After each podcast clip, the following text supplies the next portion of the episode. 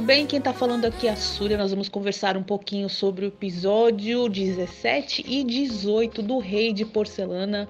Se você chegou aqui, muito obrigada por acompanhar essa maratona comigo, com todo mundo que estava nas redes sociais, fazendo os comentários, curtindo as minhas fotos. Antes de mais nada, muito, muito, muito, muito obrigada mesmo. No próximo será um review finalizado já, né, desse, dessa série incrível. Estou amando, estou apaixonada. E eu acho que Osamu Tezuka está muito feliz porque eu sempre amei esse tipo de história com menina que pega a identidade do, do príncipe, tem que viver lá. E olha, eu estou com o coração na mão tanto quanto fiquei com o coração na mão com o finalzinho do Princesa e o Cavaleiro, né? Para quem acompanhou esse mangá, esse anime, sabe que a Safiri no final, quando foi descoberta, ela foi presa, foi aquele perrengue todo, mataram o rei, não mataram, e aquela coisa toda, né? Mas a diferença, claro, nós estamos falando de uma outra história, não estamos falando do rei de porcelana. E com certeza o perrengue que aconteceu lá no desenho, que aliás não me conformava. Aliás, eu vou levantar um protesto aqui bem grande, que como eu assistia Princesa do Cavaleiro, eu era menina, né? E eu não consegui entender. Falei assim, pô, mas qual o problema da Safira ser menina? E era só o rei lá assinar um papel lá, ah, beleza, agora ela pode assumir o trono. E agora, depois de muito tempo, que eu fui descobrir que o preconceito lá não podia, porque simplesmente não podia e dava azar, e sei lá, porque eles achavam que não podia.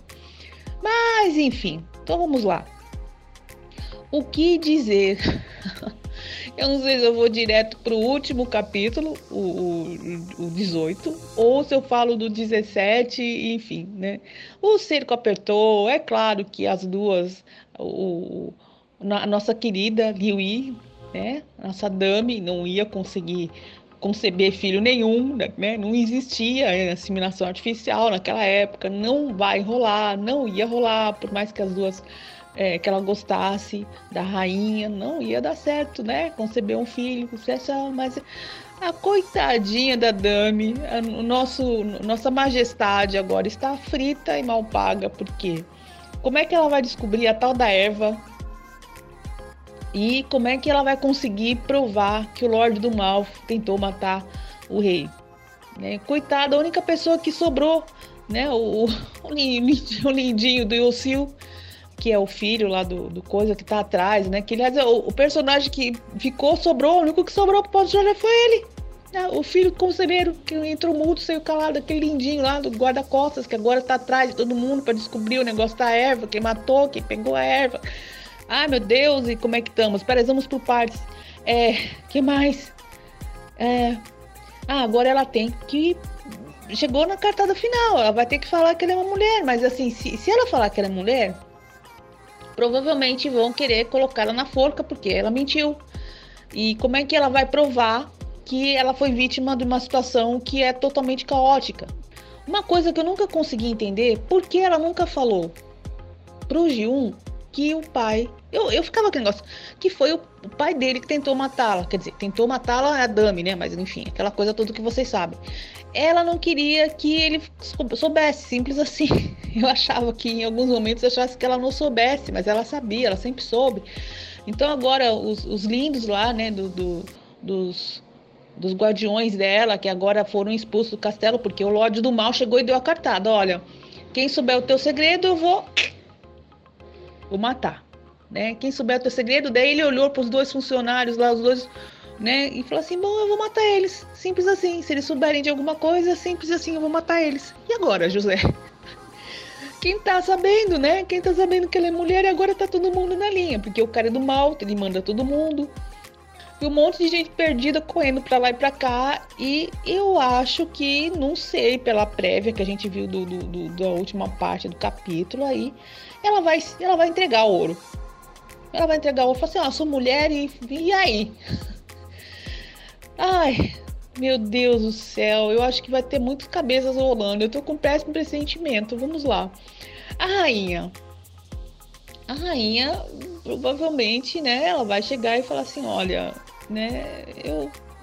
Eu vou ficar com você, você é minha amiga, a gente vai trocar umas receitas de bolo aí, Desculpa por não ter me contado. Das duas, umas. Ou ela vai ficar muito pé da vida, mas eu acho que não é o perfil dela. Eu acho que ela é muito fofa para isso. Ou ela vai ajudar. Mas eu não sei, eu tô com um pressentimento muito, muito ruim. Um apareceu a cena dele já tomando umas pateladas, já foi picando, porque provavelmente ele foi defender lá os guardiões da Liwi. E provavelmente, né, ele foi defender e deu o que deu, né? O Kingaon, que agora não é mais Kingaon, que agora mudou de nome, o guarda-costas é o único que tá sabendo de tudo. Que agora o nome dele é Yusu, né? E ele tá sabendo de tudo, o único que vai poder salvar.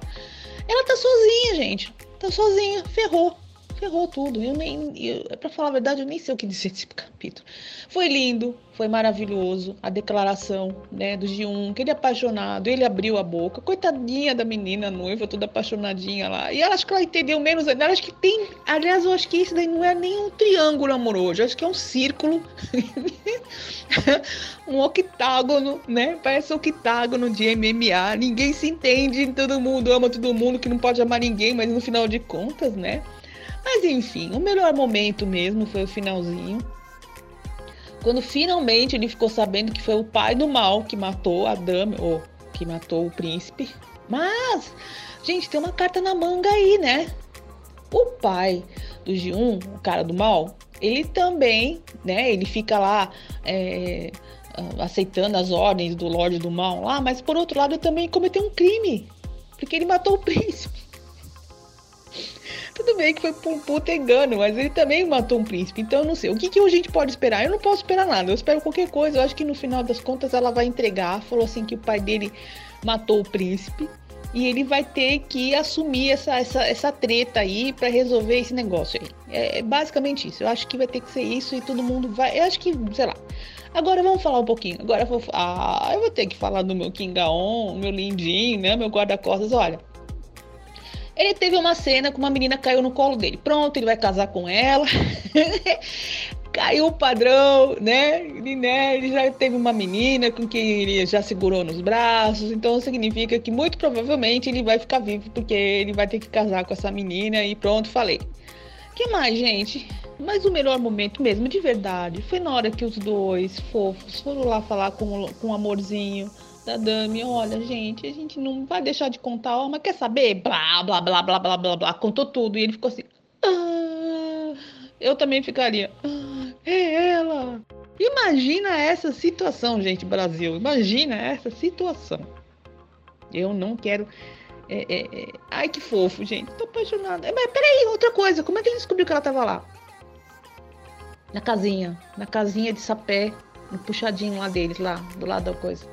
Aliás, aliás, eu não vou deixar de falar também, gente. Todo mundo se cura muito rápido, né? Todo mundo toma, toma é, injeção de Wolverine, né? De adamantium. O cara tava. No dia, no dia anterior já tava cheio, tava tudo lá espetado, com coisa na perna, no braço. Alguém dá ponto ali, passa um remendinho e tá tudo bom, né? Põe um super bonder ali, tá tudo certo. Gente do céu. E agora? Eu nunca vi um gancho tão tão perdido do que tá. E eu não vejo a hora de concluir esse episódio na semana que vem. Gente, falei, falei nada, mas não falei um monte de coisa porque eu estou aqui nervosíssima. Nervosíssima. Então tá bom, gente. Um beijo. Até semana que vem. Ai, meu Deus. Até semana que vem. Beijo. E não se esqueça, Lá no site momentoquedrama.com.br você encontra, além de artigos, muitas notícias, resenhas, bios dos atores e muito mais. Não esqueçam de nos seguir nas redes sociais, no YouTube, no Instagram, no Facebook. E fique ligada para não perder nenhuma notícia do seu K-drama favorito.